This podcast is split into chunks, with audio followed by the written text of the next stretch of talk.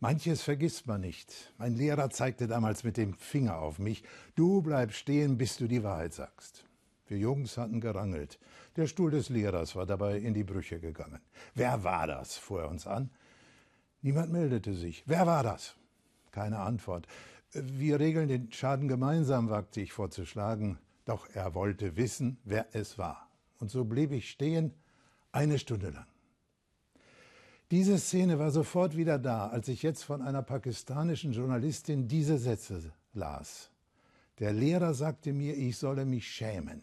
Für den Rest der Stunde ließ er mich stehen, damals war ich 14. Sie hatte gestanden, nicht zu beten. Im islamischen Religionsunterricht. Aufgewachsen war sie in einem atheistischen Elternhaus. Als Jugendliche hatte sie versucht, mutig Atheistin zu sein. Später gab sie sich religiös zum Schein, um in der Gesellschaft zu überleben und akzeptiert zu werden.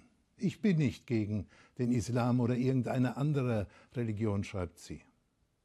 Als die Bedrohungen zunahmen, floh sie aus Pakistan. Froh war sie, in Deutschland endlich nichts mehr vortäuschen zu müssen. Doch auch hier wurde sie bedroht von einem Studenten aus Marokko sogar mit einem Messer. Er wollte nicht glauben, dass mein Vater Atheist war, schreibt sie. Er sagte, als eine, die sich vom Islam losgesagt hat, müsse ich mit dem Tode bestraft werden.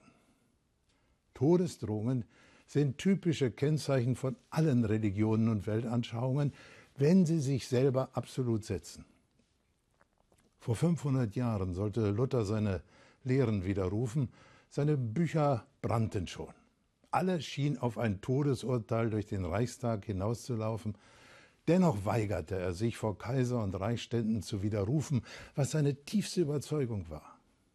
Ich kann und will nichts widerrufen, weil wieder das Gewissen, etwas zu tun, weder sicher noch heilsam ist. Sein Auftreten wirkte revolutionär. Luther berief sich auf sein Gewissen. In Glaubensdingen hat niemand über einen Menschen zu verfügen, kein Papst, kein Kaiser, kein Staat und keine Religion.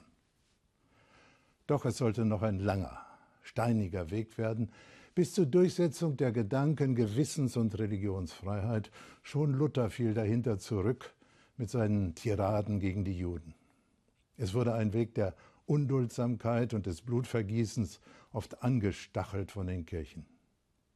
Gedanken, Gewissens- und Religionsfreiheit sind heute ein Menschenrecht, aber sie sind längst nicht durchgesetzt. Im Gegenteil, schauen wir uns nur um. Morgen ist der Gebetstag für bedrängte und verfolgte Christen in aller Welt. Ihr Schicksal muss uns aufrütteln, wir dürfen sie nicht im Stich lassen und müssen zugleich respektvoll umgehen mit Menschen anderen Glaubens oder anderer Weltanschauung, wie der pakistanischen Journalistin. So steht es im Neuen Testament. Zur Freiheit hat uns Christus befreit. So steht nun fest. Und lasst euch nicht wieder das Joch der Knechtschaft auflegen.